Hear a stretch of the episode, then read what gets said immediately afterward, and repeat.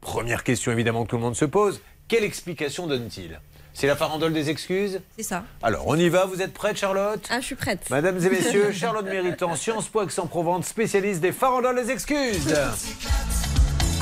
Excuse numéro 1 de l'artisan. Alors, j'ai eu mes comptes bloqués, obligé de faire un petit chantier au black pour régulariser. Donc C'est déjà, pas vrai. c'est la- c'est- je veux- Ça démarre fort. C'était le top, ça, c'était le. Excuse numéro 2. J'ai eu pas mal de soucis à accumuler, j'ai un peu perdu pied. Bon, on peut le comprendre, mais quand vous allez entendre, euh, Mais perdre pied quand on fait des piscines, c'est embêtant. Excuse numéro 3. au vu de la météo, je suis allée euh, sur un chantier en intérieur.